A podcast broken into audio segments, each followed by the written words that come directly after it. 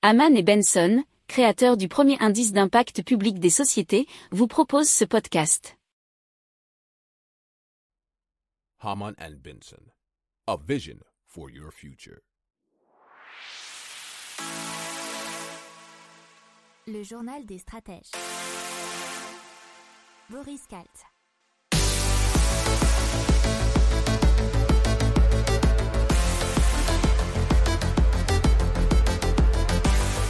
Bonjour à tous et bienvenue dans le journal des stratèges consacré aujourd'hui aux nouvelles technologies et à l'innovation. Alors on va vous parler euh, d'un plastique électrifié qui capture le CO2, d'un harnais intelligent pour non-voyants, de capteurs de statistiques à la fois pour le football mais aussi pour capter les données de santé. On va vous parler aussi d'un super sabre laser si vous connaissez Star Wars et de l'Europe qui investit 50 milliards dans la production de semi-conducteurs. Vous écoutez le journal des stratèges numéro 209 et ça commence maintenant.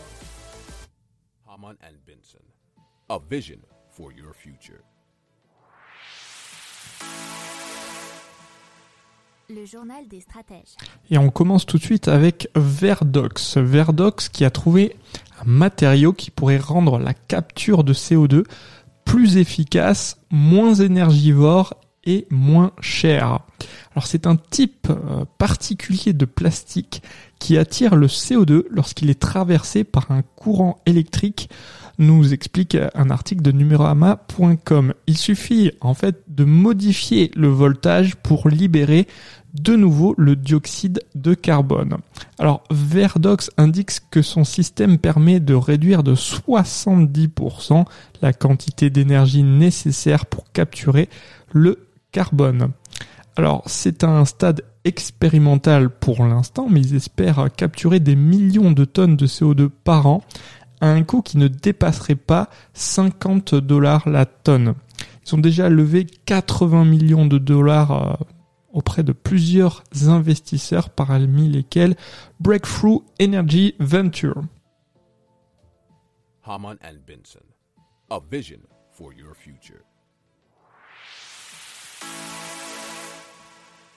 Le journal des stratèges.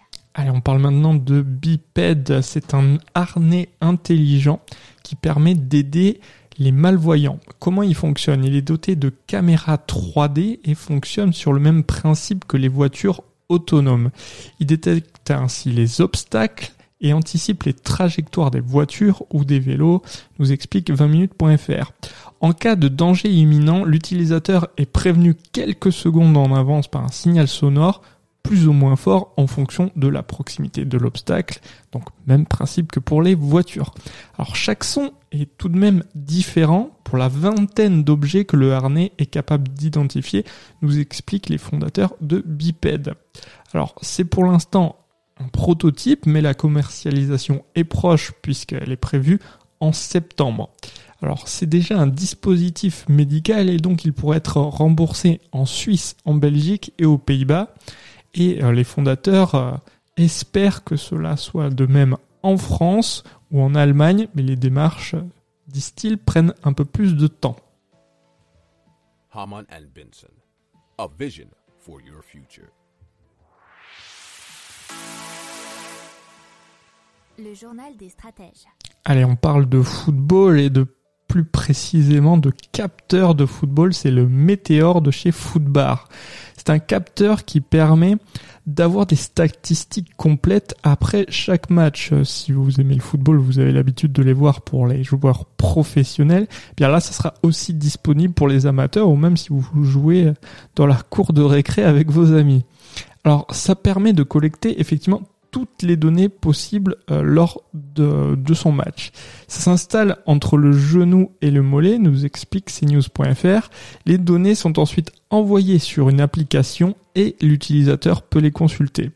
Alors, on pourra connaître sa vitesse, ses dribbles, sa défense, son physique, sa rapidité ou encore euh, la vitesse de frappe. Alors c'est euh, le type de données que vous pouvez avoir si vous êtes euh, joueur de jeux vidéo et notamment de FIFA, ben vous pourrez les avoir en vrai. L'application euh, est mise en vente chez Decathlon et c'est à peu près 100 euros. And Benson. A vision for your future.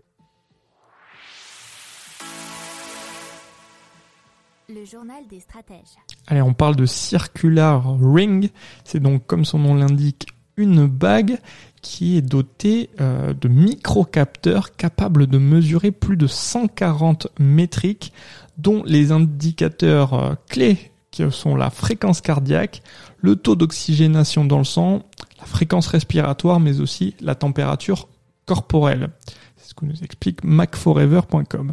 Alors les données sont ensuite transmises par Bluetooth à une application dédiée disponible sur iOS et Android.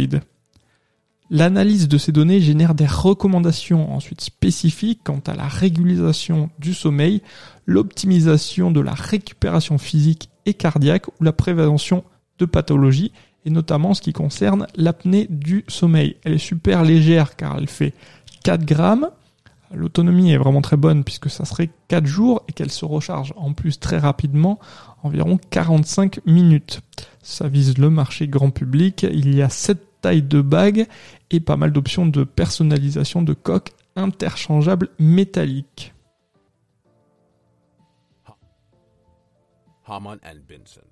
A vision for your future. Le journal des stratèges.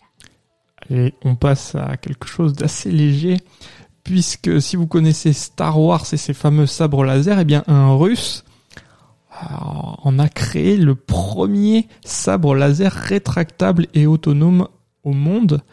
Et ce russe s'appelle Axel, euh, non, Alex Burkan ou Alex Lab, ça dépend comme vous préférez, c'est son alias. Eh il a inventé, euh, dit-on, le premier sabre laser rétractable. C'est une invention qui lui a valu une place dans le livre Guinness des records. Alors, il explique qu'il travaille dessus depuis 2013 et notamment grâce à la génération d'hydrogène. Il a dû collecter pas mal de pièces détachées euh, pour son alimentation et notamment dans des décharges et sur Internet. Alors l'élément clé de son sabre, c'est l'électrolyseur. C'est un appareil qui peut générer de grandes quantités d'hydrogène et d'oxygène et compresser le gaz sans compresseur mécanique. Alors c'est une véritable arme puisque la lame c'est du plasma à 2800 degrés Celsius. Il ne peut fonctionner que 30 secondes à pleine puissance mais euh, la torche à hydrogène n'est pas aussi stable qu'il le souhaiterait pour l'instant. Mais il compte bien sûr continuer à travailler sur ce super sabre laser. Haman and Benson. A vision for your future. Le journal des stratèges. L'Europe lance son Chips Act. C'est un nouveau règlement portant sur les composants électroniques et notamment les semi-conducteurs. C'est porté par Thierry Breton, qui, euh, vous le savez, est commissaire européen chargé du marché intérieur.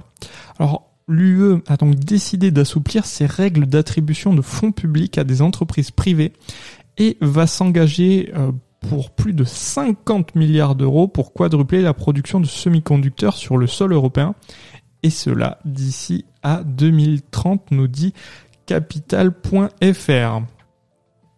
Alors sur ces 50 milliards, 12 milliards d'euros vont être fléchés vers la recherche et le développement pour ces composants. 6 milliards d'euros vont être financés par des fonds européens et le solde de financement des États membres. Alors il y aura trois grands pôles de recherche qui seront concernés par les aides, qui seront en Belgique, en France et en Allemagne. Haman and Benson. A vision for your future. Le journal des stratèges. Voilà, c'est tout pour aujourd'hui. Je vous souhaite une excellente journée. Je vous dis à demain pour plus d'infos. Ciao. Pour approfondir ces sujets, abonnez-vous à la newsletter de Haman et Benson et écoutez nos autres podcasts que vous retrouverez dans les notes de l'émission ou sur notre site internet.